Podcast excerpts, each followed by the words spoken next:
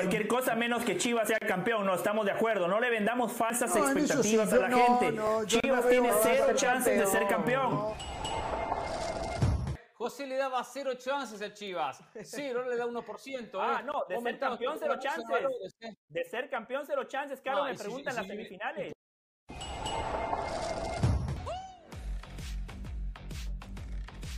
Clarísimo ¿eh? que hay una componenda entre la producción y el señor José del Valle. Está clarísimo, lo armaron todo, ¿eh? cuando en la realidad el señor del Valle, después que Chivas le gana al América, tras ir perdiendo por 1 a 0, le hace un 3 a 1. Del Valle se fue, Del Valle desapareció, sí, con la excusa de que iba a apoyar a su país. Se fue a Argentina porque no quiso dar la cara. Esa es la verdad. El resto ahora es con el diario del lunes. La verdad es que le entró chucho, le, le, entró miedo. En definitiva, si estuviéramos en la calle, yo le diría que se, que, exacto, que se asustó. E, esa es la verdad del señor José del Valle. Ya me estoy calentando de entrada, ¿eh? Y, y se lo digo a la producción. Esto es todo un acuerdo por debajo de la mesa que hizo la producción con todo esto. ¿eh? Todo un acuerdo. Señores, disculpen, estoy yo llegué bien, yo llegué feliz al programa.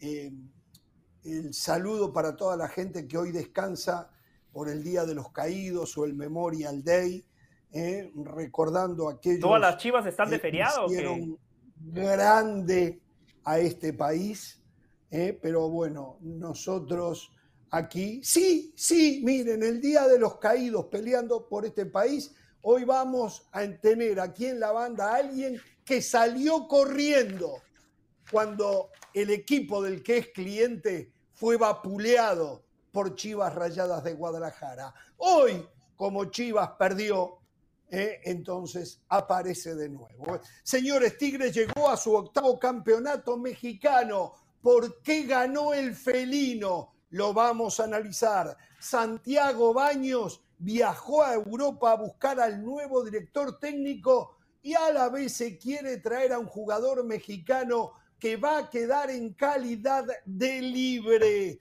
La CONCACAF tuvo una penosa participación en el Mundial Sub-20 con una excepción, mientras que CONMEBOL es la única confederación que clasificó a octavo a todos sus participantes. El próximo técnico de Rayados ya está en Monterrey. ¿Qué hace el Real Madrid de cara al próximo año futbolístico? ¿Cuál será el futuro de Carlo Ancelotti más allá del mensaje que él y el presidente del Madrid están enviando? Estaremos en Guadalajara con Jesús Bernal en el después de la histórica derrota de un pusilánime equipo de Chivas y estaremos en Ciudad de México, eh, Jesús Bernal desde Guadalajara, y desde Ciudad de México, César Caballero en este apronte anda de shopping el conjunto del América y eso a los clientes y a los aficionados también les encanta, ¿eh? porque ellos van a equipos que gastan plata para acercarse a ganar la felicidad. Bueno, Pereira, ¿cómo le va? ¿Cómo está usted? La verdad que mal, la verdad que ya estoy mal, ya estoy caliente, ya no me gusta este arranque de programa, ya esta traición de algunos que desaparecieron, y uno de nombre y apellido del Valle, el lunes lo esperábamos después de la eliminación de América del campeonato, cuando Chivas se eliminó al América, a su equipo, sin embargo no, problemas técnicos, no quiso aparecer, desapareció en el resto de la semana, apostando a esto, apostó todas las fichas a venir después de la final. Está bien, le salió bien. Pero sin embargo se termina equivocando.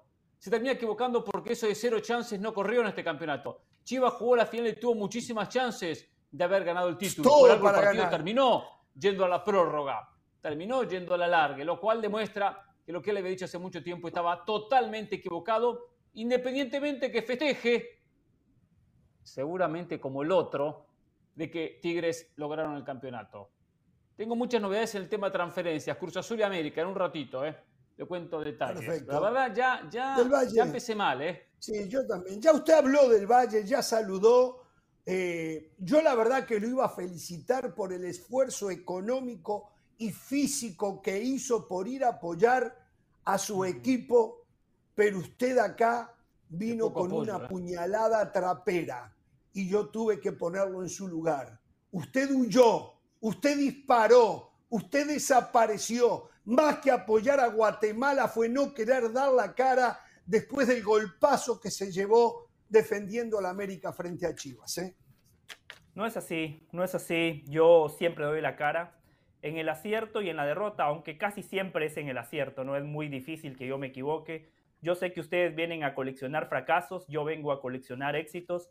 Se los dije en enero, agradezco a la producción que tiene memoria. En mayo cuando Chivas terminó tercero, cuando Chivas clasificó de manera directa. Algunos compañeros me quisieron presionar, pero ¿sabe qué, Jorge? Yo le soy fiel a mis convicciones.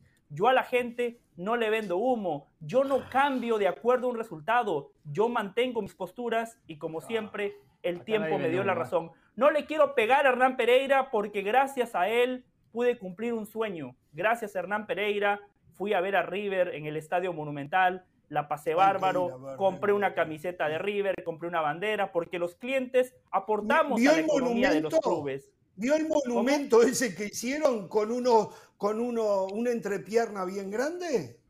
Qué vergüenza. Bueno, eh, algunas personas me escribían y me preguntaban, José, ¿esa estatua es inspirada en tu persona? Les dije, no, gracias por el halago, pero, o sea, yo y Marcelo Gallardo no, no, no, no tenemos muchas similitudes, pero bueno, eh, muy contento de estar compartiendo con ustedes. Abrazo para Jorge, para Hernán, eh, para Mauricio y para todos los aficionados de Chivas. No estén tristes cumplieron, tuvieron un gran torneo, un gran torneo, superaron las expectativas de todos. Hoy Chivas tiene que celebrar. Acercamos, ¿qué? Vengamos, no se celebran sus campeonatos. Bueno, yo creo que Chivas empezó a perder el campeonato que lo tenía al alcance de la mano una vez que Álvaro Morales dijo que aunque él no lo quería, Chivas iba a ganar. Ahí empezó a perderlo, ¿no? ¿Cómo le va, señor Mauricio Pedrosa? muy bien, muy bien. Usted eh, tras el América haber sido eliminado, vapuleado por Chivas. no, yo... ayer debe, se le debe haber dibujado una sonrisa en la cara cuando vio el notable triunfo de Tigre. Mis valores, mis valores me, me prohíben eh, el, el Schadenfreude, una expresión alemana muy, muy popular que es eh, alegrarse en la, es, alegrarse de la desgracia ajena, ¿no? Yo no soy así. Una precisión para Jorge Ramos, se equivocó en, hace un momento, porque, y permítame corregirlo, porque dijo que José del Valle fue eh, e hizo una inversión económica para apoyar a su país. Eso no fue cierto. Yo vi las historias de José del Valle y los boletos que presentaba, porque los presumía, y cuando venía el precio decía cero, cero. O sea, no le costaron. Eh, o sea, un, esfuerzo económico no hizo. O sea, utiliza a Jorge Ramos y su banda para que le regalen pasajes comprometió su integridad periodística por el regalo de unos boletillos. Pero nada más era esa precisión. Solo una pregunta, si yo traigo las pruebas, si yo traigo las pruebas de que compré el boleto, Mauricio me ofrece una disculpa a nivel nacional, pues, Mauricio me diría, me equivoqué. el boleto dice cero, ¿sí o no? El boleto dice cero, ¿sí o no? El boleto que subiste a Instagram decía si cero. traigo la factura, Si yo le traigo la factura. No, no, no, no, no, no, no, no. No solo eso, no solo eso, porque si pagaste para un boleto que no costaba, pues peor todavía, te vieron la cara. Entonces mejor así. No, no, pero mejor pregunta, así déjalo. Usted mejor así yo comprometí mi integridad periodística. porque no Le pregunto, ¿usted ofrecería disculpas? No, te, no, por supuesto que no, porque al revés, ah. si pagaste por algo que no costaba, pues te vieron la cara. Pero felicidades por el medio esfuerzo económico, como dice Jorge Ramos de haber ido. Em, y, y, creo que es hora, creo que es hora de, de, desmitificar varias cosas de las que se hablaron durante el jueves hasta el día del partido, ¿no? Aquellos que alababan, al señor Belko Paunovic, ¿no? Lo, lo, pintaban como el gran revolucionario del fútbol. Eh, podemos, eh, podemos pasar mucho tiempo. Creo que la conclusión para mí es, es extremadamente sencilla, extremadamente sencilla. Si ustedes revisan el 11 con el que terminó jugando, o bueno, el 10, ¿no? Pero antes de las expulsiones, eh, el 11 con el que terminó jugando Chivas, comparado con el 11 contra el que estaba jugando Tigres, son equipos de categorías distintas Tigres merecía ganar esa final y Tigres la ganó. Es una conclusión muy, sencilla la que hay que llegar. Totalmente de acuerdo. En nosotros el viernes en este programa dijimos, más allá de las alabanzas al 0 a 0, a un equipo que no había querido jugar en el volcán, a un equipo que no podía pasar la mitad de la cancha, pero que lo felicitaban y lo alababan porque hay que ser inteligente, hay que saber cerrar los partidos, hay que manejarlo. Y yo dije el viernes, el lunes sabremos, o el domingo a la noche cuando termine la revancha, Dígalo, si lo que hizo fue inteligente, dígalo, dígalo, muy oportunista. Una oportunidad para ganar. Yo le soy sincero. Ponga nombre y apellido, no me importa. ¿eh? Tengo el respeto al señor Paunovic pero quedó clarísimo una vez más que quienes juegan a no perder terminan perdiendo. En el 95% de las veces, quienes juegan a no perder son fríos calculadores, algunos le llaman inteligentes, no son otra cosa que miedosos que tienen miedo en algún momento a desacomodarse eh, porque fue hasta lo que pasó ayer. Era casi la injusticia que Chivas, que tuvo, se encontró con dos goles y después los analizamos hasta los 20 minutos, se llevara un partido que nunca quiso ganar. Nunca lo quiso ganar, nunca fue no, no digamos eso, sí lo quiso ganar. nunca lo quiso ganar. Le llegaron de casualidad los dos goles. Señalemos a Hernán Pereira por el humo que nos vendió el viernes. Y acá se le dijo en este programa, se le dijo el viernes todo, el torneo se va a arrepentir, se va a arrepentir, Pauno, no, no, no, no, de haberse ido y se arrepintió.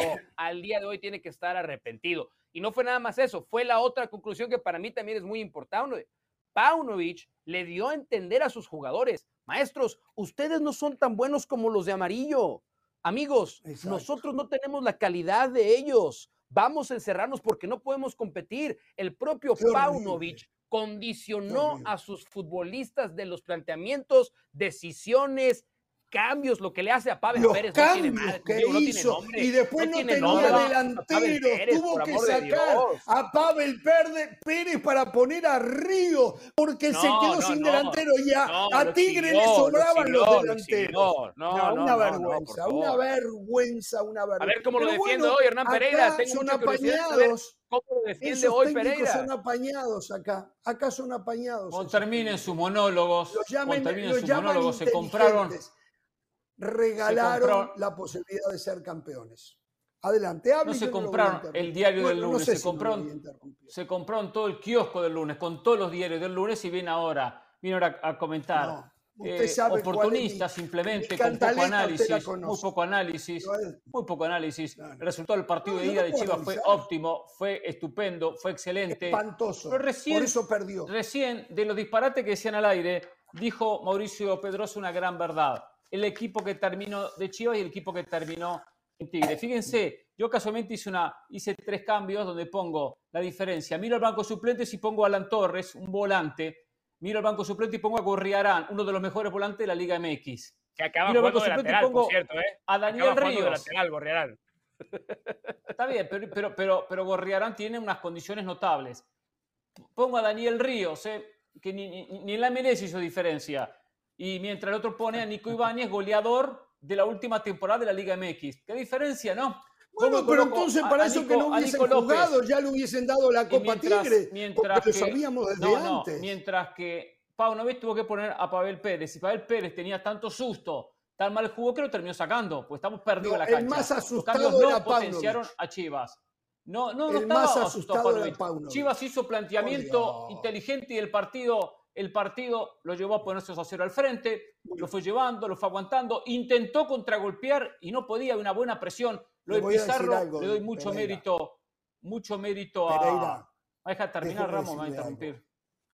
Déjeme decirle algo para que, usted después pueda terminar, pueda terminar. Le voy a decir que está equivocado.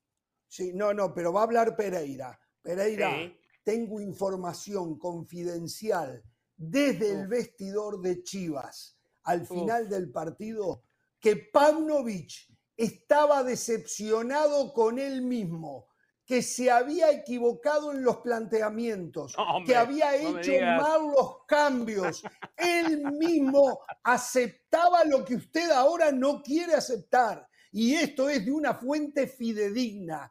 Totalmente decepcionado. Paunovic con Paunovic, Pereira. Primero le dan este penal que le dan a, que le dan a Tigres. Briseño va a buscar la pelota y cuando no busca la pelota de cabeza tiene que mover los brazos, ¿no? Pero bueno, penal que es clave en el partido. Punto 65, ¿eh? Punto 65. Tigres tiene mucho más poder individual, mucho más peso específico en sus jugadores. Que si bien soy una persona que defiendo la estrategia, los planteamientos, sabemos que el fútbol pasa por los jugadores. Por eso el Real Madrid o por eso Barcelona con más planteles y con más dinero siempre terminan en los primeros puestos. Y así diferentes ligas del mundo. Entonces, hay que tener buenos planteamientos. Chivas compitió dentro de lo que pudo en esta, en esta final. ¿Podemos encontrar algún reproche? Sí, a, a. Alexis Vega, por ejemplo, no sé si no está bien físicamente, sí que no hizo gran diferencia, yo lo hubiese dejado, porque Alexis Vega es Alexis Vega. No le sobra talento en la zona ofensiva al conjunto de, Chivas. Chivas tiene que estar muy orgulloso de lo que hizo, ¿verdad? Que no logró el campeonato, estuvo muy cerca, tapó bocas como la del Valle, que ayer sufrió como todos ustedes sufrieron con el 2 a 0. Está bien, se quedó sin nada, es verdad, no ganó el campeonato, pero tapó todas las bocas y eliminó al rival que hoy quería estar festejando un campeonato, que es el América. ¿eh? Y eso no se lo quita a nadie. Lo peor que le pudo pasar a Del Valle, yo ayer no hubiese querido ser Del Valle, porque había festejado hasta el final. Ni ayer ni nunca, Estaba agrandado como calzón. Perdón, no, no, no, no. Había festejado hasta el final. Entonces, lo que le pasó al final no lo debe haber dejado dormir. Seguramente, seguramente, este, pero a la vez le dio satisfacción, a la vez le dio satisfacción. Primero que todo hay que reconocer el gran trabajo de Paunovic a lo largo del torneo. Eh, yo recuerdo que cuando Chivas anunció su fichaje aquí en esta mesa, lo criticaron y todavía no había dirigido un entrenamiento. Aquí le pegaban simple y sencillamente por ser europeo. Una locura. El tipo llegó y agarró a un equipo perdedor, a un equipo mediocre, acostumbrado a defraudar a su afición y lo clasificó de manera directa a la liguilla. Después en la liguilla eliminó al rival de la ciudad, al Atlas, un equipo que no hace mucho ganó un bicampeonato en el fútbol mexicano prácticamente con la misma base y con la misma plantilla. En semifinales se agrandó y eliminó al gran favorito para ganar el título, que es el América. Yo por eso le doy muchísimo valor al trabajo de Pauno porque superó las expectativas de todos. Tuvo que remendar todos los errores de Ricardo Peláez, tuvo que trabajar sobre la marcha y Chivas volvió a ser protagonista del fútbol mexicano. En esta final puntual, sí creo, en esta final puntual, en los últimos 30 minutos, sí creo que se equivoca. Es más, en el segundo tiempo creo que se equivoca porque echa al equipo demasiado atrás. Yo no le puedo reprochar lo de los cambios porque cuando yo volteo a ver la banca de suplentes de Chivas, no encuentro soluciones. Encuentro futbolistas que pueden pues ingresar, los cambios, pero no encuentro jugadores que me puedan dar un salto de calidad. Por el contrario, los cambios. Robert Dante Siboldi. Hoy mucha gente dice, qué bien Siboldi. Yo les voy a decir algo. Yo no tengo título de entrenador, como Hernán o como Álvaro o como Elizabeth Patiño, que se llenan la boca diciendo, yo soy Hernán, ¿usted lo vio el de Hernán? ¿Usted lo vio el de No, pero le creo. no, pero le creo.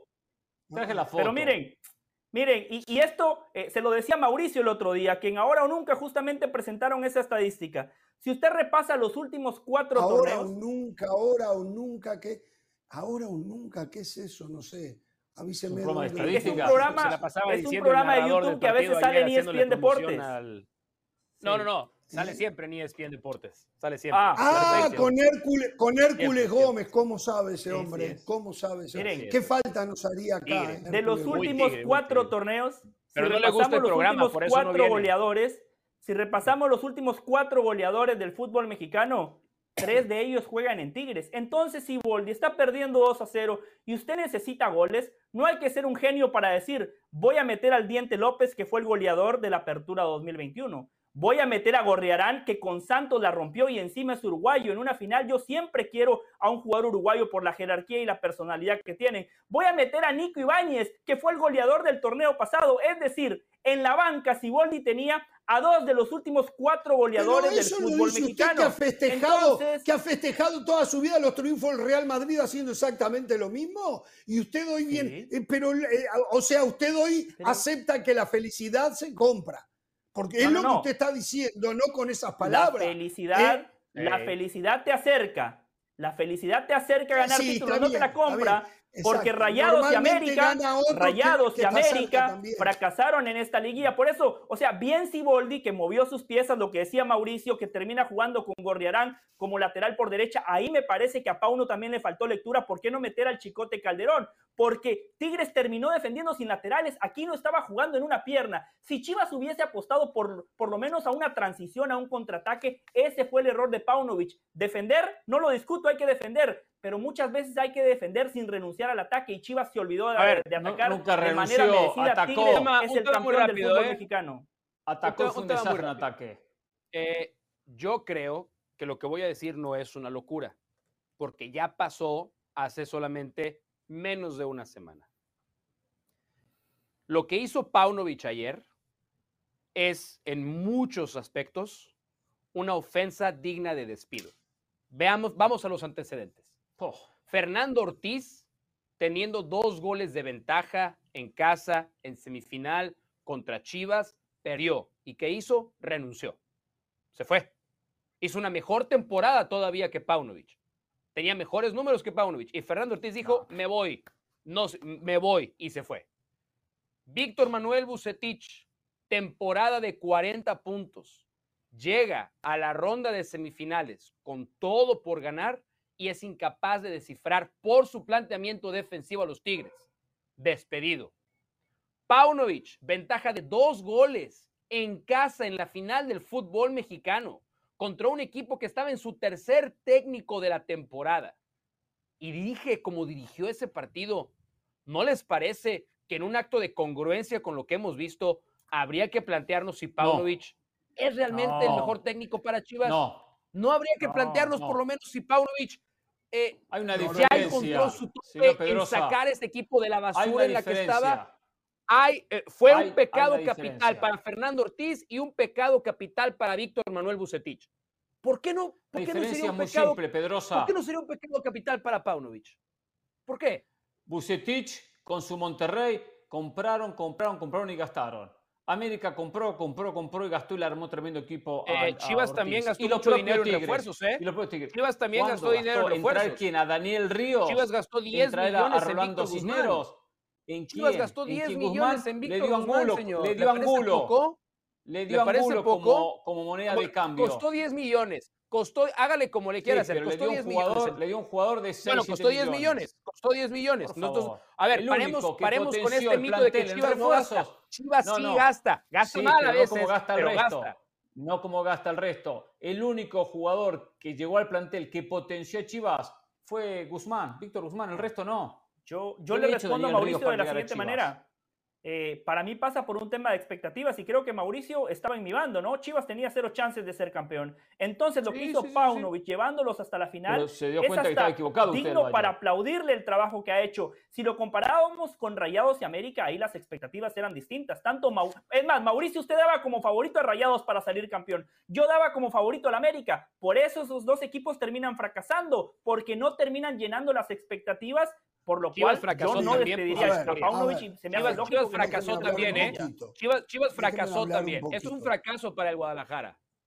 Yo digo que lo que ocurrió, y, y espero que a partir de ahora terminen de convencerse, lo que ocurrió en esta definición entre Chivas y Tigres es la prueba que aquellos que quieren jugar, que tienen más posesión, que van a campo contrario a llevar el partido tienen muchas más posibilidades que los otros a quienes han denominado inteligentes y calculadores y que no son otra cosa que miedosos ¿eh? y que es mucho más difícil poder ganar de esa manera. Esto quedó más que establecido.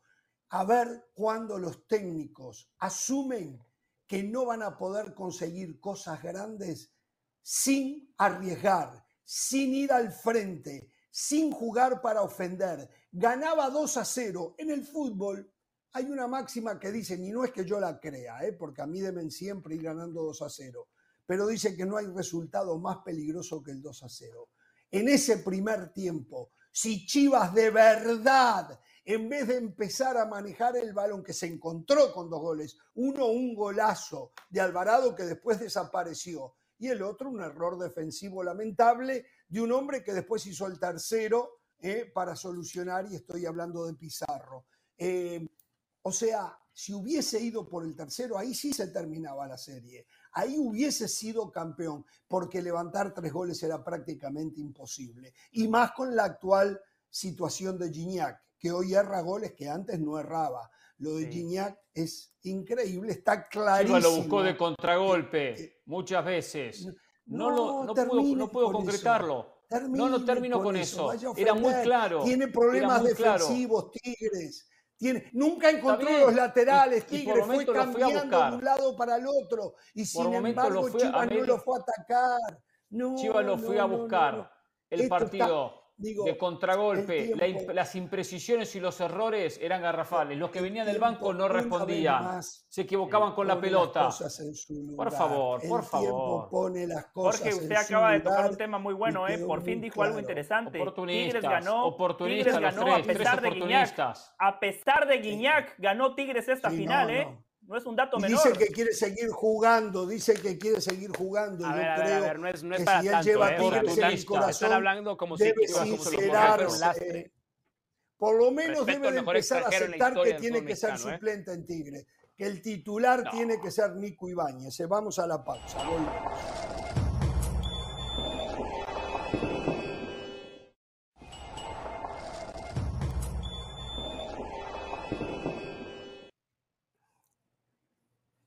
Muy bien, vamos a hacer una cosa. Vamos a irnos hasta la capital del estado de Jalisco, hasta Guadalajara, con un hombre que debe estar con el plafón muy bajo, debe de tener una terrible desilusión. Seguramente anoche debe haber dormido pocas horas, todavía debe hacer un repaso de lo que pasó en la cancha y no lo debe poder creer después de estar dos arriba dos goles arriba, eh, cuando iban 20 minutos de la primera etapa. El señor Jesús Bernal, a ver si él ha encontrado... Nosotros ya dimos nuestra explicación eh, y la mía es directamente que se tuvo un planteamiento medroso, un planteamiento eh, mm, amarrete, Cobarde, quedó claro que, no, yo no uso esas palabras. Después quiero, quiero hablar, quiero hablar de, los adjetivos calificativos que usted usa y lo que le pasó ayer a Osvaldo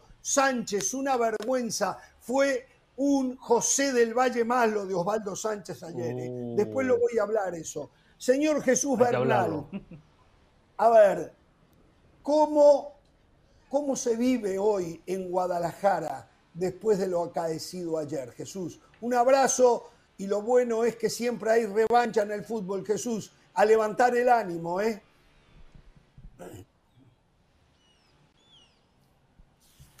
Saludos, saludos Jorge para ti, para toda la banda. La verdad es que pues la mitad de la ciudad triste y la mitad contenta porque pues, todos los del Atlas y los del América ahí salieron a festejar la victoria de los Tigres el día de ayer. Eh, pero perdón, lo mencionas, ¿no? es esta parte lo que hace más estrepitoso todavía la caída, el hecho de que a los 20 minutos No, no, no, no, no. Me refiero a que salieron de que pues, estaban muy escondiditos porque Chivas los había eliminado en la liguilla y ayer aparecieron. O sea, salieron mágicamente de las alcantarillas o no sé de dónde. Acá también. Los ¿eh? aficionados, sí. No, a eso me refiero, Jorge. Este, mencionaba, mencionaba, mencionaba. Eh, que lo que hizo más estrepitoso la caída fue el hecho de irlo ganando 2 por 0, ¿no? O sea, ahí cuando pita el, eh, Jorge César Arturo Ramos al minuto 45, la realidad es que mucha gente ya se sentía campeona, ¿no? Hizo los ajustes pertinentes Robert Dante Siboldi, volteas al banquillo de los Tigres, cualquiera podría ser titular en otro equipo. Entra Gorriarán, entra el Diente López, viene Nico Ibáñez, viene Samir Caetano y le dieron la vuelta al, marcador, ¿no? y, para mí la diferencia fue esa. Cuando volteabas al banquillo de Chivas, pues no había respuesta. O sea, Alexis Vega jugó lesionado la liguilla, se cansaba muy rápido y cuando sacas a Alexis, pues no, hay con quién suplirlo. Para mí esa fue la gran diferencia de la eliminatoria. Más allá del tema de Belko Paunovic, eh, pues no había con qué, no había de qué echar mano en la banca y, y me parece, para mí es esa. La diferencia fue el plantel, tal cual. El plantel fue el que hizo la diferencia para esta final. A ver, a ver, a ver. Muy bien, Jesús, más allá de, Belko de acuerdo, muy bien, ¿eh? ¿eh? ¿Qué es ese más allá de Belko Paunovic? A ver, eh, Jesús, yo conté aquí que tengo un informe que, muy creíble, muy creíble, que al término del partido el técnico de Chivas se sentía culpable del planteamiento y fundamentalmente de los cambios aceptaba que había desfigurado al equipo, trató en el camino de arreglarlo, pero no pudo. El propio Paunovic se siente culpable de la actitud medrosa que tuvo en la ida donde nunca fue a buscar el partido y ayer después que se puso 2 a 0, donde Tigre jugaba mejor inclusive con el 2 a 0, no quiso saber más nada, quiso cerrar el partido y se equivocó en lo que hizo. Entonces, es cierto que aquello, ah, no nos olvidemos que Tigre Jesús es un, equipo con un técnico que dirigió 10 partidos, que no tuvo pretemporada con ese técnico, que no le trajeron un jugador que él hubiese pedido, todo lo diferente a Paunovic.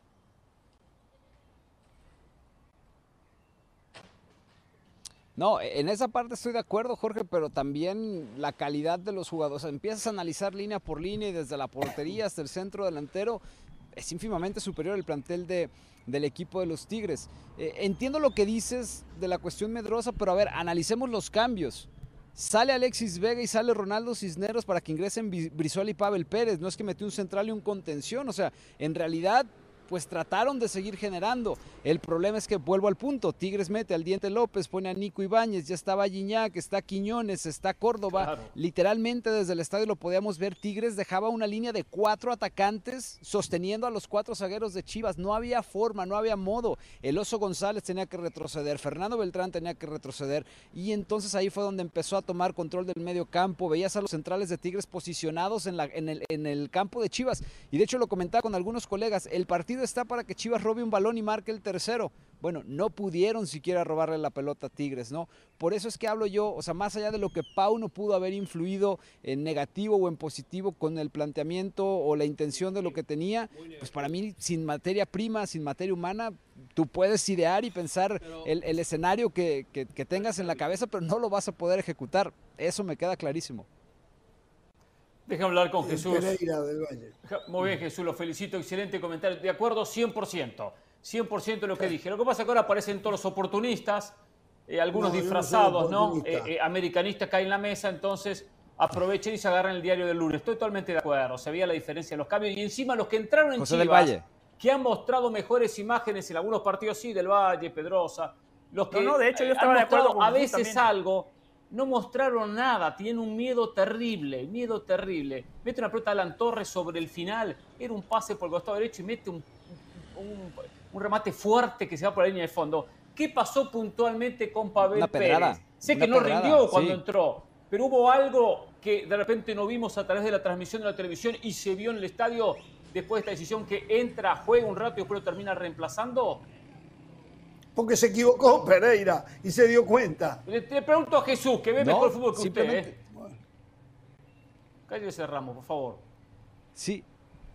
Este, digo, no, no sé si veo mejor que, el señor Jorge Ramos, lo, respeto bastante al señor Jorge Ramos, pero al menos lo que percibimos desde el estadio es que era la única la única respuesta ofensiva que tenía Chivas. O sea, tú revisabas el banquillo, ¿qué alternativas tenía? Brizuela y Pavel Pérez. Después venía Said Muñoz, venía el Chicote Calderón, venía Alejandro Mayorga, venía el Chapo Sánchez, venía... O sea, en realidad no había con quién jugar o con quién pretender el rumbo, cambiar el rumbo de un juego eh, que estaba con, la tensión que, existía, ¿no? Pues echó mano de las dos mejores piezas que tenía el ataque y ya está. Por eso es que comencé a, o abrí con esa parte, ¿no? Chivas no tenía plantel para competirle a los Tigres, tanto así que no pudieron sostener una ventaja de dos goles en el compromiso. Y, creo que ahora pues ya lo están analizando, ¿no? Y tendrán que venir jugadores que lleguen a abastecer esta plantilla, elementos que puedan subir de tapatío también, que recién fue campeón de la Liga de Expansión, si es que en realidad pretenden seguir compitiendo en el fútbol mexicano.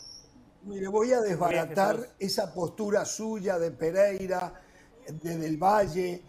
Yo les voy a decir una cosa. Chivas eliminó al América, que tiene una calidad de plantel muy similar a la de Tigre. Después podremos discutir si un poco mejor o un poco peor, pero eliminó con otra actitud con otra actitud en la cancha eliminó al América. Es una excusa enorme lo que ustedes están diciendo. pero solo una cosa, a, mí me llama la atención de que Jorge no entiende el contexto. Contra el América Chivas necesitaba goles. Por supuesto que tenía que salirnos a buscar, sí, Jesús.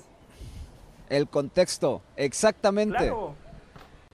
Totalmente. es, el contexto. A buscar más goles lo se podía haber conseguido y, para mí y haber liquidado a Tigres en el primer tiempo. Qué bueno, qué bueno saber que hay alguien que me puede devolver una pared como Jesús Bernal. De hecho, Jesús, eh, la temporada de Chivas es un éxito. Aquí lo dijimos desde enero, Chivas tiene cero chances de salir campeón. El hecho de que hayan llegado a una final es una temporada de éxito y yo estoy muy contento por usted, porque yo estaba aburrido de ver a Hernaldo Moritz cubriendo finales y estaba triste por mi amigo Jesús Bernal que las tenía que ver por televisión. El hecho de que hoy lo tengamos a usted aquí en Jorge Ramos y su banda para mí es un salto de calidad. Jesús, ¿Qué pasó con Peláez? Claramente él era el problema. Llegaron Hierro, dejó la base de este equipo, y ya no escuchamos problemas Peláez ya no este escuchamos problemas de indisciplina. Vimos a un equipo protagonista que fue noticia por lo que hacían en el rectángulo de juego. Clasificaron de manera directa, eliminaron al Atlas, al rival de la ciudad, eliminaron al América, al papá de Chivas. Jesús, el problema era Ricardo Peláez. ¿Qué hicieron Paunovic y, y Hierro?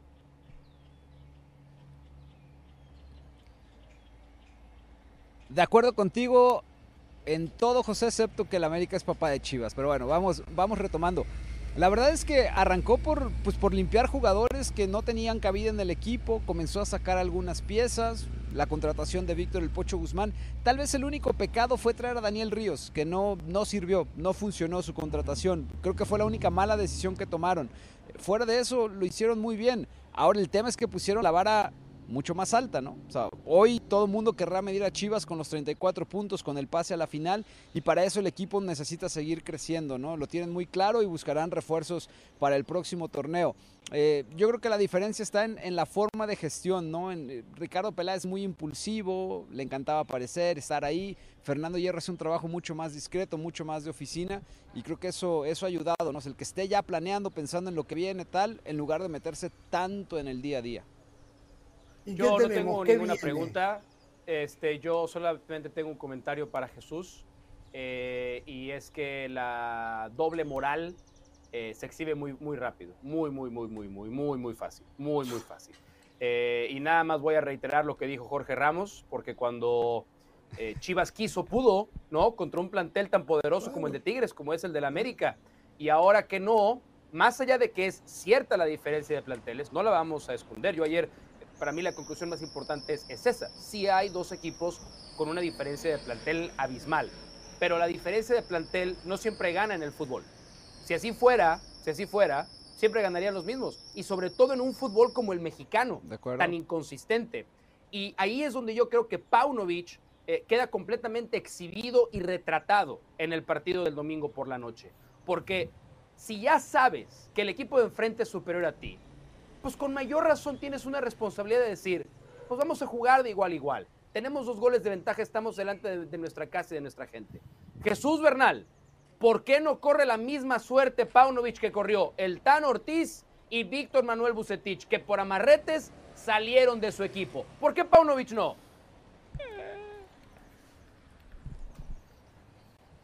Por una razón, Mau. Tano y Buse tenían equipos para salir campeón. Acá no. el proyecto va comenzando. Tomaron lo que dejó Ricardo Peláez, le pusieron al Pocho Guzmán. Y, esa, es la razón. Esa es, la, razón, Mau. Es que esa es. Esa es. Es el equipo. a, ver, hablabas del tema de que le ganaron al América. Simplemente habría, habrá que recordar, Mau, habrá que recordar qué cambios hizo el América. Bueno, a ver, tenemos podemos contarle al aficionado de Chivas aquí de este lado de la frontera cuál es el proyecto de lo que se viene, de lo que van a intentar, de lo que están trabajando. Si hacemos una pausa al volver, ¿tienes algo para contarnos, Jesús?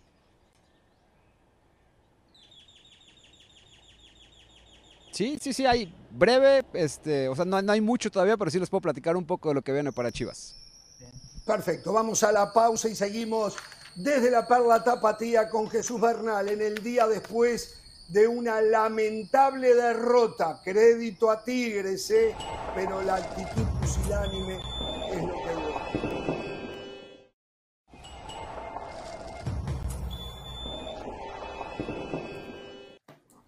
Muy bien, continuamos en Jorge Ramos y su banda y estamos con Jesús Bernal que trata de justificar la actitud injustificable a través de su técnico eh, lo que le pasó a Chivas, que tenían mejores jugadores, se sabía de antes, no lo hubiesen jugado la final. Contra América pudieron. Pero bueno, a ver, dile algo de esperanza al aficionado de Chivas, a ese de hueso colorado, a ese que como usted anoche no pudo dormir, a ese que todavía hoy en el Día de los Caídos acá se siente tan caído como los caídos que liberaron este país. Cuéntele a ver hacia dónde se encamina Fernando Hierro para arreglar el desaguisado de ayer.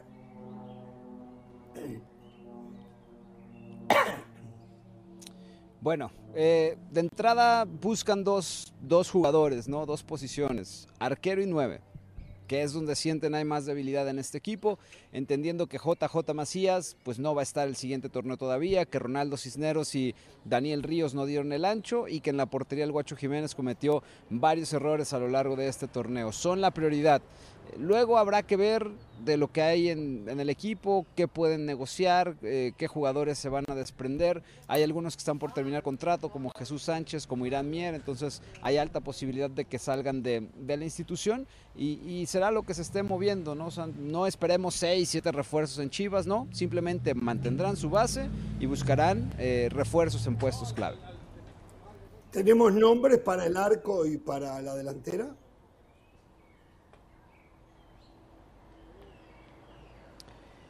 En la delantera sí hay una posibilidad. Eh, Ricardo Marín, que fue eh, campeón de goleo en la Liga de Expansión, él está cerca del equipo del Guadalajara. Eh, tienen que mirar ahí porque tampoco es que el mercado mexicano sea muy amplio. Y en la portería todavía no, insisto, es, es, digamos, es una prioridad. Se habla del arquero español Oscar Wally, México español, inglés, porque tiene las tres nacionalidades, pero nada cerrado todavía, Jorge. A ver, Wally, vamos a aclarar esto, ¿eh? Es suplente en la segunda división de España. ¿eh? Él es suplente en el Lugo, no es titular. Entonces yo creo que Chivas tiene que traer algo, por lo menos de repente después me tengo que callar la boca, igual y ataja hasta el viento, pero no sé. Lo escucho Pereira, adelante. Sí, y le agrego, y de un equipo que en la segunda está último y que descendió a la tercera categoría. También ¿eh? Exacto, eh, aparte, aparte. Lo del Mundo Aguirre, ¿se va a Cruz Azul o todavía tiene alguna posibilidad Chivas de conseguirlo? ¿O, hay algún intento, intención en Chivas de contratar al delantero de Santos?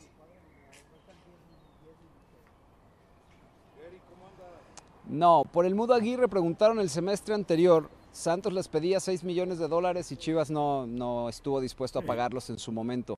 Eh, entonces, no, lo del Mudo no hay nada por ahora. Además, viene de una operación de, de espalda. No, no está en la órbita de Chivas por ahora.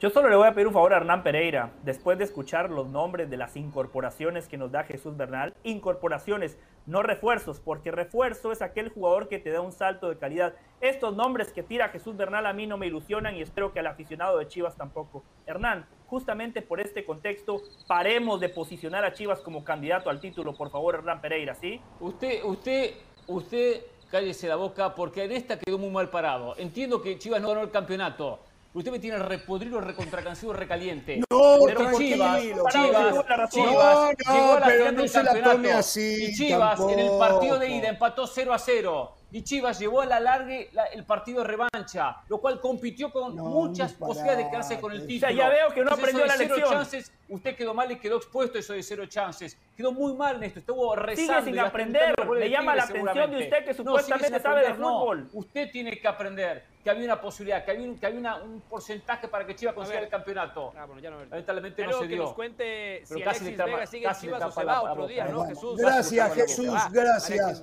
Gracias, un abrazo, Jesús. Vendrán tiempos mejores. Eh.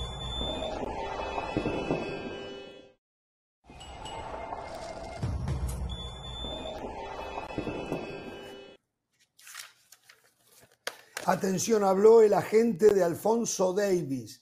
Dice que en el Bayern Múnich hay mucha inestabilidad y no van a renovar contrato, van a esperar hasta el año que viene para tomar una decisión. Esto puede hacer que si el Real Madrid de verdad ¿eh? está interesado en Alfonso Davis, las puertas se abran para que el lateral canadiense termine jugando en la Casa Blanca. Bueno, hablando del Real Madrid, no quiero que me hable del Real Madrid. El señor José del Valle estuvo en la cuna del fútbol, estuvo en Sudamérica, estuvo en Argentina con este Mundial Sub-20. Atención del Valle, no sé si usted se dio cuenta, pero ninguna otra confederación en el Mundial ha logrado que todas sus selecciones avancen a octavos de final, excepto con Mebol.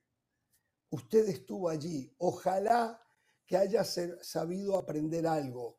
Ojalá que haya visto, con los disparates que usted dijo, de que no hay estadios en Sudamérica y en, para hacer el Mundial del 2030. Y no fue a los mejores estadios, no fue a los mejores estadios, ¿eh? pero espero Espero que esto les sirva para en el futuro, cuando vaya a opinar, no lo haga a la ligera eh, y quedando expuesto. Cuéntenos su experiencia en su pasaje para ir a ver a una Guatemala que no ni siquiera le dejó cantar un gol a usted, gritar un gol, emocionarse, que se le cayeran las lágrimas. Es correcto, Jorge.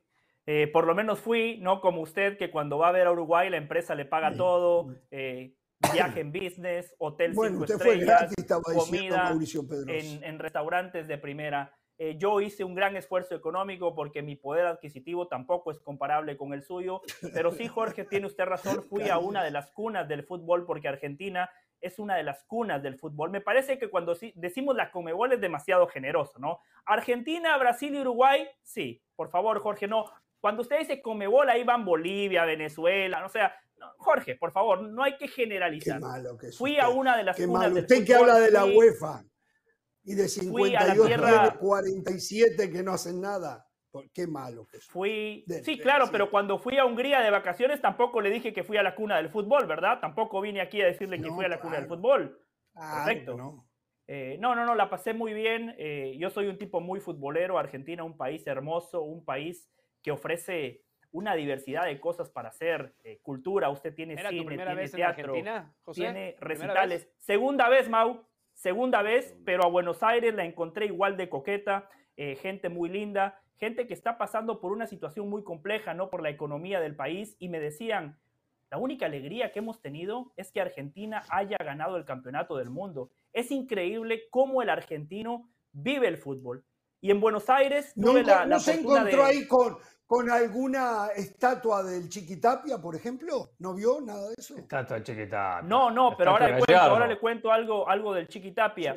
Tuve la, chance de ver a River porque Mau me preguntaba si era la primera vez en Argentina. No, pero la primera vez que fui no pude ir al Monumental a ver a River porque los Jonas Brothers dieron un recital, porque después se murió mm. un expresidente de Argentina y no pude ver el clásico. Pero el señor Hernán Pereira me prestó su palco, me dio todas las facilidades, me fueron a recoger eh, a mi departamento en Recoleta. ¿Lo recogieron? Un chofer privado. Ah, qué bueno. Sí, sí, sí. Me buscaron, sí, sí, sí, me buscaron en Recoleta. Eh, chofer privado, gente de seguridad. Increíble. Una hora antes de que arrancara el partido River Platense, el estadio estaba lleno. Y lo que dice Jorge, más allá que lo decía en tono de broma, sí aprendí mucho, Jorge. Usted siempre me ha dicho que el hincha, que el hincha ah. tiene que apoyar. ¿Y sabe qué me llamó la atención? Que cuando Platense empata el partido, fue cuando más fuerte se escuchó el cántico del hincha de River. Eso me sorprendió, porque honestamente yo vengo de una cultura distinta, ¿no? Nosotros apoyamos cuando las cosas van bien, cuando las cosas van mal generalmente nos callamos, ¿no? Y yo soy el primero en reconocerlo, levanto la mano y, lo acepto sin ningún inconveniente. La pasé muy bien en Buenos Aires, después me fui a Santiago del Estero. Usted me preguntaba sobre el Chiquitapia. Lo ven como un ídolo nacional al Chiquitapia, Jorge. Sí, claro. Eh, platicaba Hoy con es más que Messi. Hoy es más que Messi el Chiquitapia. ¿Cómo que más que Messi? quedó no así. No, no, quedó más que chiquito Messi, no. así, Grondona. No, no, más que Messi, no, pero platicaba con un taxista y, él me comentaba eh, la situación económica por la cual él, él, puntualmente está atravesando, cómo le cuesta proveer eh, los, lo básico para su familia, techo, comida, educación. Eh, y después le digo, si la situación está, está tan mal, ¿qué piensa usted de sus gobernantes? Y me dijo, mira, la situación está difícil, pero yo con el gobernador estoy feliz porque gracias a él ya pude ver a Messi cinco veces. Esa fue la respuesta que me dio el taxista. Económicamente el país está mal, pero gracias al Chiqui Tapia en el Estadio Madre de Ciudades, la selección de Argentina ha jugado cinco veces y en las cinco ocasiones Messi estuvo en la cancha. Y lo que decía, sí, me di un baño de patria, reconecté con mi gente, reconecté con el aficionado guatemalteco que está acostumbrado a sufrir, que hace un gran esfuerzo económico para ver cómo Guatemala sigue fracasando. Pero a esta generación yo la valoro, porque el hecho de que Guatemala haya estado en un Mundial Sub-20, eso para nosotros, Jorge, es, es, algo muy bueno. Recién fue la segunda vez en la historia que un equipo de Guatemala se clasificó a un Mundial de cualquier categoría. Por eso cuando usted me pregunta lo del fracaso, yo siempre le digo el contexto, Jorge, el contexto. Yo de Guatemala no esperaba que clasificaran a la segunda ronda, sí esperaba que por lo menos marcaran un gol, sí esperaba que por lo menos contra Uzbekistán y contra Nueva Zelanda hicieran algo mejor. De igual manera, creo que esto puede ser algo positivo para seguir sembrando y para seguir evolucionando. Y hay algo donde usted y Hernán me han vendido humo. Usted y Hernán me han vendido humo. Cuando fui a Buenos Aires, yo le preguntaba a la gente, ¿a qué cuadro le vas? Y sí, me decían de Boca, de River, de Racing, de Independiente. Eso en Buenos Aires se mantiene. Pero en Santiago del Estero, yo le preguntaba a la gente, ¿a qué cuadro le vas? Y me decían, eh, ¿de Argentina? Eh, ¿De aquí de mi ciudad o de Europa? Es más, Mauricio, mire este video que voy a mostrar para desmitificar el humo que Jorge Ramos y Hernán Pereira nos venden todas las tardes. Esto aconteció en el estadio, en el estadio Madre de Ciudades mientras jugaban Argentina y Guatemala. Aquí estoy con mi amigo ¿eh? Mané. el futuro, el futuro de Argentina, la juventud, los niños son el futuro del mundo, el futuro de Argentina. Esto les pregunté. Estoy acá con mi amigo Mané. Nene, ¿a qué equipo le vas? Ajá. Barcelona. Sí. Boca y River. Boca y River. ¿Y vos, Nene? Al Barça.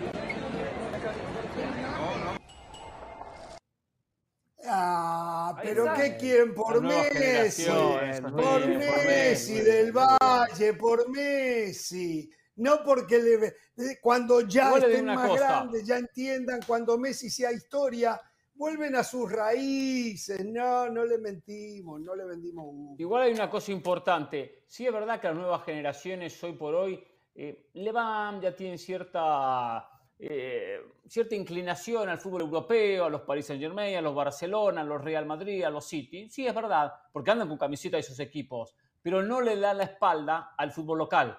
No se la dan. A diferencia en otro lado donde solamente les importa lo que pasa en Europa y el fútbol local ni compra camisetas, ni lo cubren, ni van a la cancha. Es una gran diferencia ni, también. Ni, eh, ni, eso. Y hay otra diferencia que ustedes, par de boomers en este programa, pues a lo mejor todavía les cuesta trabajo comprender. Eh, los que somos de la, de la era digital y crecimos, hay mucha gente que creció y es aficionada gracias por los videojuegos, ¿no? Por el FIFA, que hoy vive su última temporada. A partir de la próxima temporada, eh, creo que se llama EA Sports FC o algo así. Hoy, muchos aficionados no siguen a un club, siguen a un jugador.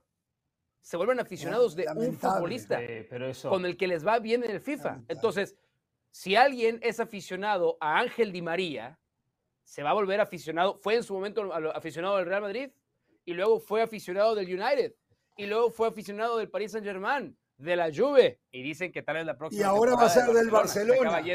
Entonces, por eso, exacto. Entonces, Ustedes tienen que adaptarse a estas no, no, no puedo optarme nuevos eso. tiempos. No, no, eso Esa no, no, es no, la realidad es del fútbol. Horrible, Hoy es algunos son horrible. hinchas de clubes, otros son hinchas de futbolistas. Y me parece muy bien. es horrible, Me parece horrible. muy bien. Está muy mal. Que hoy hay que también generación TikTok, ¿eh? individualizar la afición por la pelota. Me parece fantástico. Gran documento de, de- de José, gran testimonio de José. Felicitarlo por ese semi esfuerzo económico que hizo para irse Tenemos a dos Argentina. fútbol. tiktokeros acá. Felicidades. Dos tiktokeros acá, ¿eh? Qué va. No, ustedes, par de boomers, con pues no le van a entender. No le van a entender. Dos tiktokeros, dos tiktokeros. van Vamos a ir a la pausa. Al equipos volver- europeos. Exacto, equipo, ju- ya ni equipo Claro. siquiera, ahora van detrás de jugadores. Qué, ver- qué Claro, sí, claro. ¿Dónde Gracias llegado, Dios por ¿Dónde haberme hecho uruguayo. Gracias Dios por haberme hecho uruguayo. Gracias, Hernán, por el boleto para ver a. River. No dijo nada de los Plata. ¿Le estadios, las de no? los estadios, Ah, no el, dijo el estadio muy lindo. Primer mundo el Nada, estadio. exacto.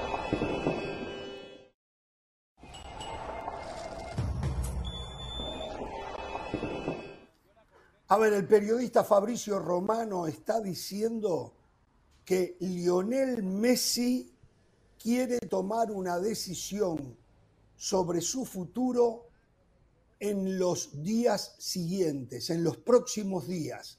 Esto no significa que vaya a anunciar el club, pero él lo quiere tomar. Barcelona, dice Fabricio, no le ha presentado todavía una oferta porque Barcelona está esperando por la aprobación eh, de la viabilidad económica de la liga. Así que, y la oferta del Al Hilal de Arabia Saudita todavía sigue eh, presente. Así que en cualquier momento salta la liebre en el futuro de Lionel Messi. Hablando del Al Hilal, al- hablando de Arabia Saudita, le dieron 200 millones de dólares por un año y no pudo hacer a su equipo campeón. Estoy hablando de Cristiano Ronaldo. Increíble, ¿no? Increíble. Lo O sea, usted se equivocó. Usted dijo que iba a Arabia O sea, porque quería romper fracasó. todos los récords, porque quería seguir ganando títulos. Usted se equivocó. no, pero no le- ni para eso le alcanzó, ¿eh? Y cuidado, que la Liga de Arabia Saudita es muy inferior a la Liga de Granjeros, ¿no? Y no le alcanzó tampoco Oh. a Cristiano Ronaldo. Y se le llevó En la Liga de Arabia 200 Saudita hay millones de euros, ¿eh? Ahí hay competencia. En la Liga de Francia ya sabemos quién va a ser el campeón. 200 Es más, le de euros, apuesto, sí. le apuesto mil dólares a que el próximo torneo lo gane Mire el Paris Saint Germain. ¿Se anima o no? Mire, mire, no, pero ya no va a estar Messi. Bueno, Tómela, a ver, tómela. señores, Tome la apuesta, Tengo- tómela. Don Vegas me Tengo dijo que, que puedo hacer esa apuesta.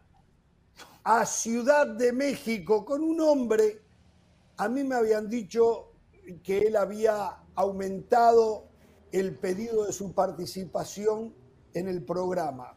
Nosotros tenemos un presupuesto al que nos tenemos que ceñir.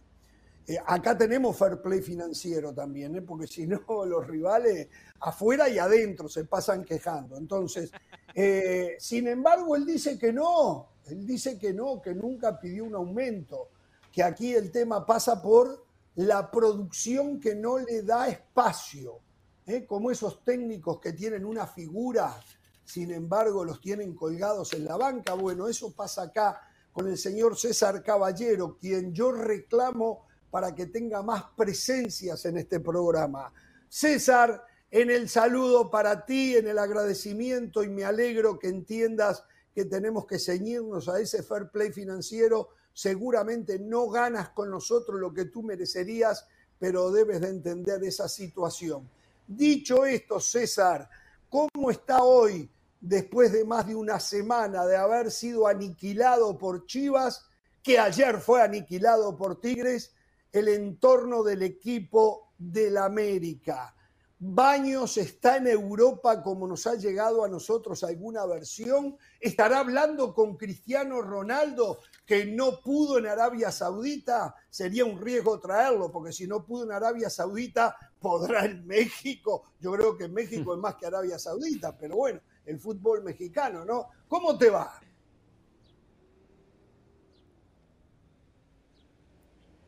Jorge querido, ¿cómo están? Qué gusto saludarlos y estar con ustedes aquí con toda la banda. Primero y antes que nada, antes de entrar a la información, te voy a aclarar algo, hermano. cuando se trate de ustedes, coste cero, ¿eh?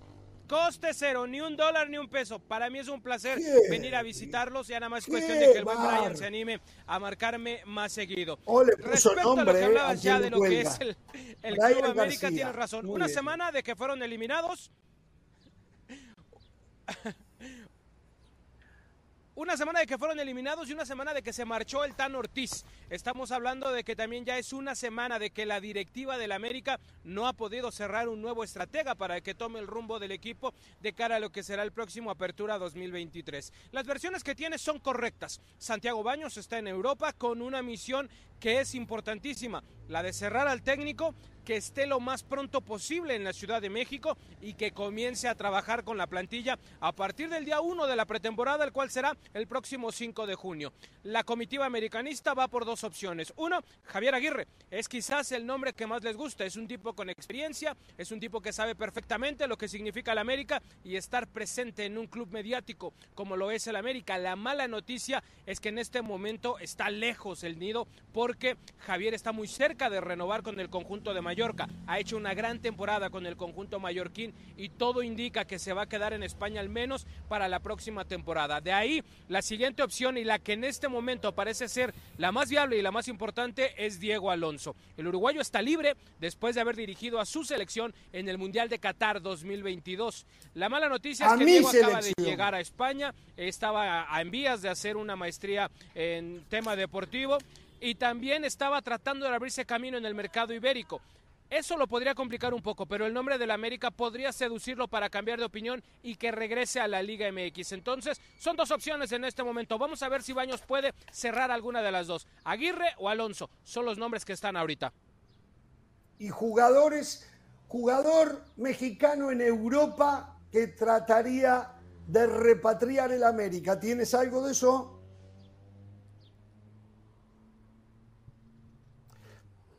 Mira, con el tema de refuerzos, Jorge, ya sabemos, y ya lo incluso lo confirmó el señor Guillermo Almada, el tema de Kevin Álvarez está prácticamente cerrado. Se hablaban de 11 millones de dólares, pero el señor Almada tampoco hizo la acotación de que solamente 7 serían pagados en dinero y que la carta de Federico Viños, que está tasada entre 3 o 3.5 millones de dólares, con eso se completa la operación. Eso ya está prácticamente hecho. Es nada más cuestión de tiempo para que se anuncie.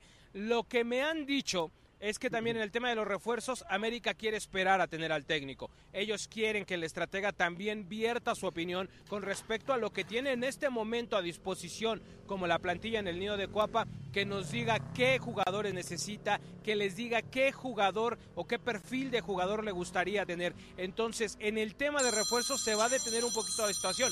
Obviamente hay futbolistas como Raúl Jiménez, que está en el radar americanista. Se habla de Gerardo Arteaga, que hasta este momento no ha habido absolutamente nada, pero son opciones que podrían estar ahí en un futuro. Pero te repito, la directiva del América también quiere que el nuevo estratega opine con respecto a nuevos jugadores y también a futbolistas que podrían salir. Ramos. a ver, sí, eh, adelante, Pereira. Si me permite, primero si a César Caballero, me alegro mucho su presencia en el programa.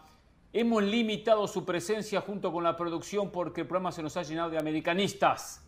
Está contaminado de americanistas este programa, por eso hemos limitado la presencia de César Caballero. Pero la verdad, admitimos que nos hemos equivocado, porque todos los americanistas que tenemos, el único que sabe es César Caballero. Pero bueno, vamos a tener que sacar un poco a los otros. A ver, César, eh, primero, me gustaría que confirmaras las bajas del América, porque hay mucha especulación.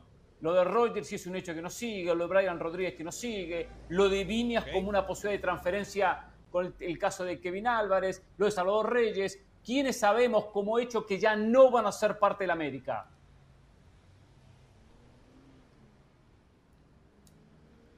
Hernán, querido, ¿cómo estás? Qué gusto saludarte. Mira, los que ya están 100% confirmados, Roger Martínez terminó cinco contra tu contrato de cinco años aquí en el club, no se le va a renovar, ya el la gente le está buscando acomodo en el fútbol europeo. Jürgen Damm, como lo reportamos desde hace un par de semanas, está arreglado con el conjunto de San Luis y se tendrá que presentar a la pretemporada del conjunto potosino en los próximos días. Hay otros casos como el de Luis Fuentes y Jonathan Dos Santos que también terminaron contrato con el club y que tienen pocas posibilidades de mantenerse para el próximo Apertura 2023, sin embargo todavía no son opciones que ya estén 100% fuera. Federico Viñas también es cuestión de horas para que se haga oficial que ya no será más pro propiedad de las Águilas del la América y que pasará a ser un activo del Grupo Pachuca. Y hay otros futbolistas como Leo Suárez, como Brian Rodríguez, como Oscar Jiménez, que están ahí al mejor postor. En el caso, por ejemplo, de Oscar, el mismo portero ya no quiere continuar en la institución, no está feliz de que ya no pudo mantenerse como portero titular, siente que no se le dio la oportunidad que él merecía y se está buscando otra opción. Ya dijiste el tema de Brian, es un jugador atractivo tanto en Sudamérica como en la MLS, que es un mercado donde ya lo conocen, entonces es probable que pueda salir, pero hasta este momento él está contemplado como jugador americanista, pero con la etiqueta de negociable, al igual que Leo Suárez. Y habrá que ver también el caso de Pedro Aquino, ese es muy interesante. Aquino no estaba feliz con el Tano, porque simplemente prácticamente no contaba para Fernando Ortiz. Él tenía dos medios titulares, Richard Sánchez y Álvaro Fidalgo. Con la marcha del Tano Ortiz, las ilusiones de Pedro Aquino se han renovado y podría mantenerse en el equipo. Todo esto dependerá de quién llegue y que ese alguien que llegue diga si es que quiere o no al peruano. De ahí se tomará una decisión. Pedro ya no tenía muchas ganas tampoco de seguir en México por el tema del intento de extorsión que sufrió hace algunas semanas, pero la llegada de un nuevo estratega podría renovar de nueva cuenta las ilusiones del mediocampista y mantenerse en Cuapa. Todo eso lo vamos a ir sabiendo con el paso de los días y más a partir del 5 de junio, cuando ya comience la pretemporada aquí en el Nido. Gerardo Arteaga, jugador libre. Eh, ¿América iría por él para el lateral izquierdo?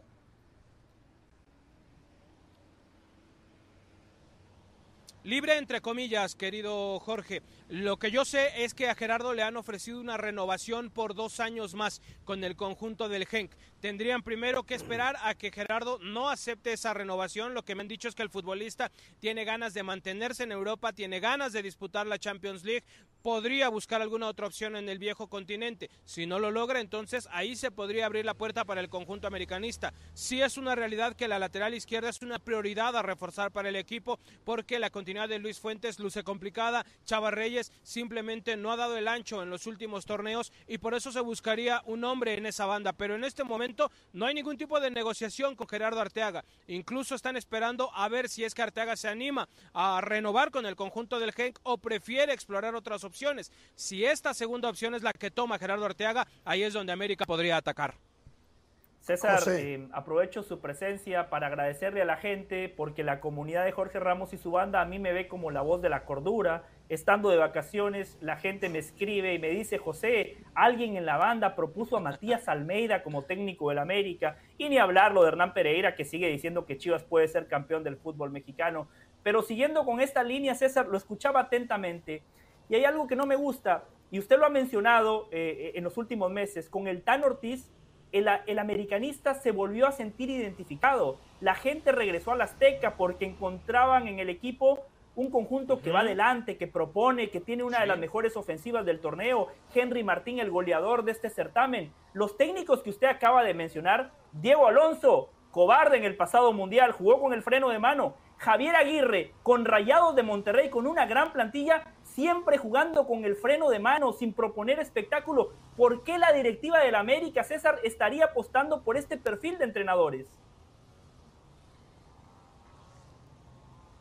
Qué bárbaro, lo dejo del Valle. Querido José, ¿cómo estás? Qué gusto saludarte. Mira, apostaría por ellos primero porque son nombres de experiencia en la Liga MX son hombres que en algún momento han sido ganadores en el fútbol mexicano. En el caso de Diego Alonso, ganó el título de Liga con Pachuca, fue campeón de CONCACAF con el conjunto de Monterrey, conoce perfectamente a varios de los jugadores que están aquí dentro, entre ellos los uruguayos, el mismo Brian, el mismo Jonathan Rodríguez, entonces son opciones que le gustan desde ese punto de vista también a la directiva americanista. En el caso del Vasco quizás no le fue bien en el pasado reciente con el cuadro de Rayados de Monterrey, sin embargo, tiene también un historial importante cuando dirigió en México. Es un tipo que sabe perfectamente lo que significa llegar a la América, que tiene la espalda suficiente para aguantar todas las críticas que aquí se van a venir semana a semana y con cualquier partido que dispute el conjunto americanista y son tipos de jerarquía. A partir de ahí es donde más les gusta estas opciones a la directiva de las Águilas. Ahora,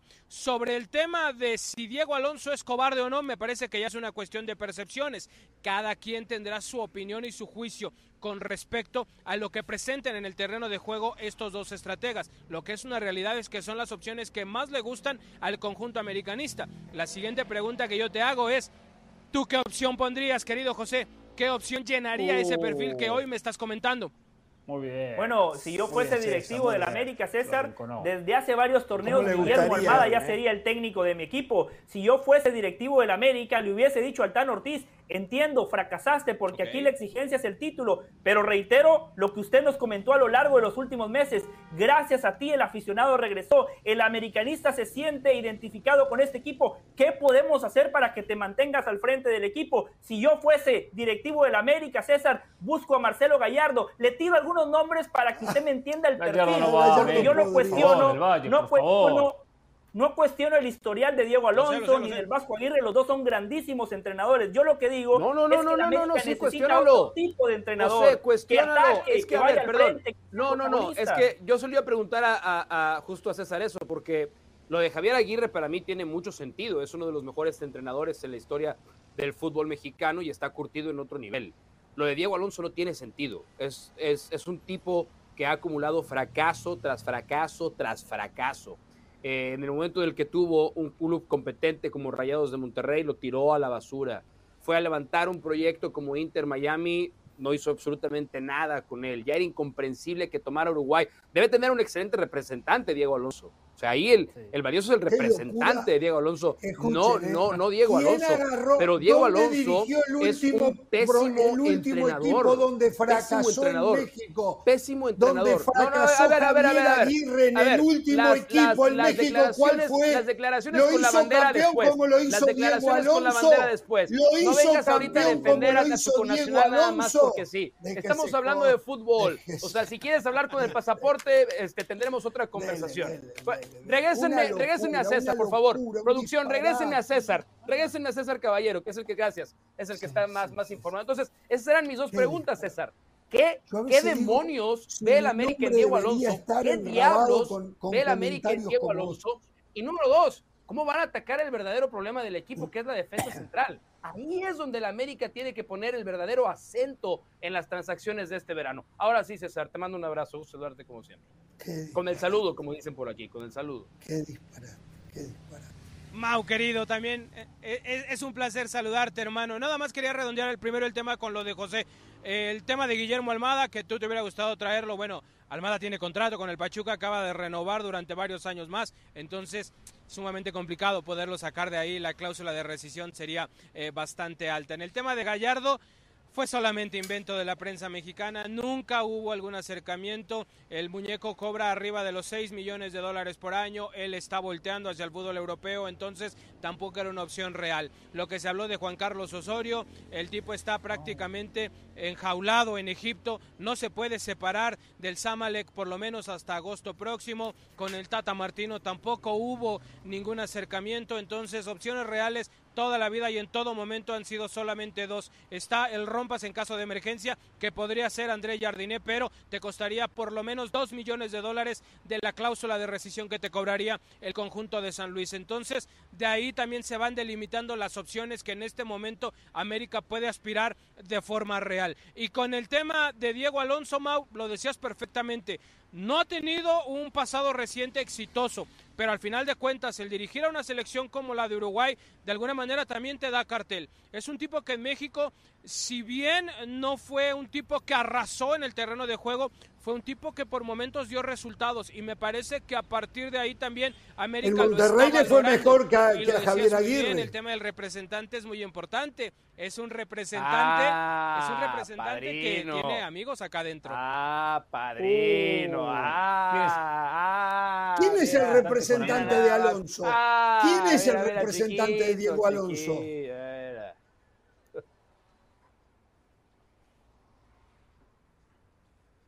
El representante de Diego Alonso es un tipo que trabaja muy cercano al señor Nazareno Marco Yese. Ah, no tenemos el nombre. Bueno, bueno eh, la verdad que. No, pero con eso lo dijo todo, César. Lo dijo todo. un abrazo, César. Eh, informe completísimo. Qué bueno que podríamos tenerlo más seguido. Eh, ya nos dijo que no, él trabaja a cero costo a mí la producción me dice, no, es muy caro y pide aumento y no lo podemos tener y por eso no lo podemos tener tan seguido. Bueno, por lo menos ahora que la gente sepa que no es así, que no es así. Si no está aquí es una cuestión de la producción. ¿eh? Un abrazo. Una pregunta, ¿Pablo Boselli es el representante? Abrazo enorme muchachos, estoy aquí a la orden. ¿Escuchaste lo que preguntó Pereira, César? ¿Pablo Boselli? Pablo, Pablo Boselli, el representante de Diego Alonso.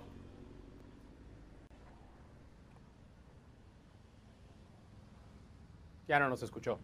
No, no, no se escuchó, sí. No, ya no nos escuchó. Ya no nos escuchó. bueno, Pablo Boselli es uno, ¿eh? uno de los representantes más fuertes que hay en, en, el país, cuatro veces campeón del mundo. ¿eh? Este, vamos a hacer la pausa, señores. Jorge, ¿me permite decir algo? Solo, América tiene que, priorizar el estilo, ¿eh? Sí, ¿Eh? exacto, Hernán, a eso voy. Solo quiero que la gente que, que, escucha a Jorge Ramos y su banda entienda el concepto. A mí no me interesa si César o ustedes no están de acuerdo conmigo. Yo lo hago por respeto a la gente. Yo no digo que el Vasco Aguirre sea un mal entrenador. El Vasco Aguirre es un gran entrenador para equipos chicos. El Vasco Aguirre, si le das un equipo que, se, que está en llamas, donde él tiene que ser el bombero y apostar por un fútbol amarrete, defensivo, cobarde, es un genio.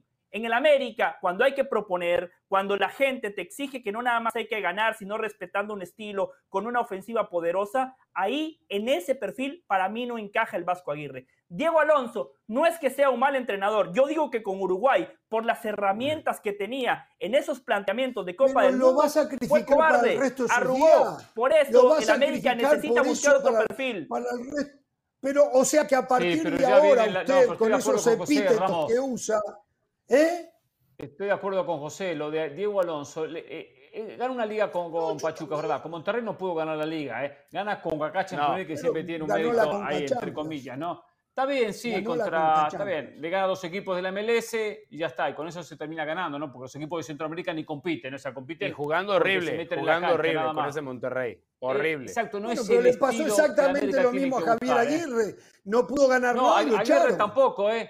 Aguirre, estoy de acuerdo, Aguirre tampoco tiene ser técnico de América. Aguirre sí, sí, sí, pero no vamos a comparar lo que ha hecho Javier Aguirre con lo que ha hecho Diego Alonso. Bueno, mucho mayor, es mucho mayor, tiene muchos más bueno, años. mucho mayor y mucho más sexy. Bueno, pues por algo será, por algo será. A la edad, a la edad de Diego Alonso, Javier Aguirre ya triunfaba en España. Javier Aguirre ya metía a Osasuna a lugares donde no había estado, ya había dirigido a México una Copa del Mundo. O sea, es decir, Javier Aguirre, a la edad de Diego Alonso, ya había conseguido más que Diego Alonso. Javier Aguirre está identificado con la institución del América. Javier Aguirre nació, se formó en el América. A Diego Alonso lo que lo une con el América son los dólares y el representante. Nada más. Absolutamente nada más. El América tiene que ser muy cuidadoso porque, y, y ahí tocamos el tema de Kevin Álvarez, es un despropósito olvidémonos del ah. término pagar, pero tasar a un lateral derecho en México en 11 millones de dólares. En eso estoy de acuerdo con ridículo. Y le voy a decir algo, es peligroso, ¿eh? Yo, o sea, no tengo ningún elemento y como abogado sé no acusar cuando no tengo pruebas, pero no tengo pruebas, pero tampoco tengo dudas que esta transacción de Kevin Álvarez huele mal. Huele muy mal. Mm, apesta. Bueno, yo no sé eso. Apesta. Yo lo que, le digo es va a salir ganando de esa transacción de Kevin Álvarez, tasándolo en 11 millones de dólares, por Dios. Acá la culpa no es de Pachuca. La culpa no es de Pachuca. No, no, no, no, la para culpa nada. es de quien de paga. Kevin Álvarez. no, claro. Sí, la quien culpa aprueba, es de quien de paga. quien aprueba la transferencia. Quien aprueba la transferencia. Exacto. Yo ¿Sabe cuánto está pidiendo? Llega a un acuerdo. ¿Sabe? Esa, yo puedo llegar al directivo y decirle, llegó a un acuerdo con Pachuca, están pidiendo 11, vamos a pagar 11 millones. Yo, yo, no, no, Santos no Laguna pide por Omar Ocampo, por Omar Ocampos sí. al Omar lateral Campos, izquierdo. Omar Campos, sí.